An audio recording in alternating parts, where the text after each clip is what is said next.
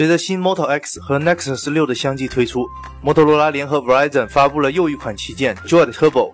该机已经传闻多时，设计上延续了 Joy 系列的硬朗线条，配置也达到了顶级水平。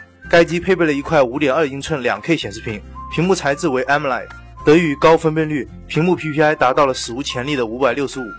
当然，该机的亮点不止这一个。处理器方面，Joy Turbo 使用的是高通骁龙805芯片，主频达到2.7 GHz，与 Nexus 6一致。摄像头则使用的是2100万像素。Joy Turbo 还配备了一块3900毫安时的电池。官方宣称，它的日常使用时间可以达到两天，并且充电15分钟就可以正常使用8小时。Joy Turbo 有黑色、红色、弹道尼龙色三个版本，将于十月三十日正式开卖。其中六十四 GB 的尼龙纤维版本的裸机售价为五百九十九美元，处于 Moto X 和 Nexus 六之间。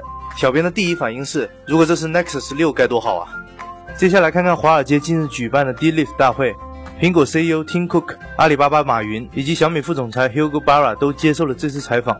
库克在谈到 Apple Watch 的电池时表示，Apple Watch 对于他个人而言是需要一天一充的。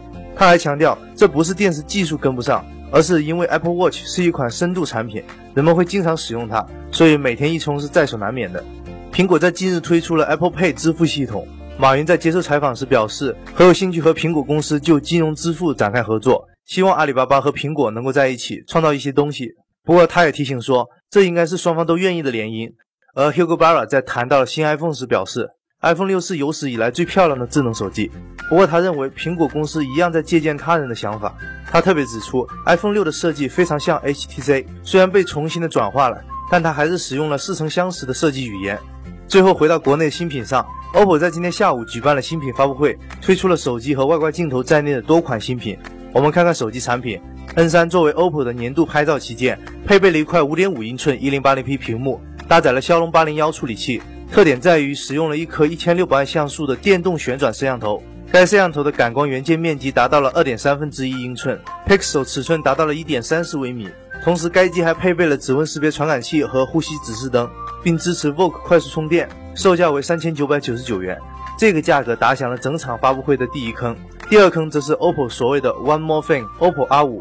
该机搭载了高通骁龙六幺五六十四位处理器，同样支持 VOOC 闪充，特点在于厚度仅为四点八五毫米，售价为两千九百九十九元。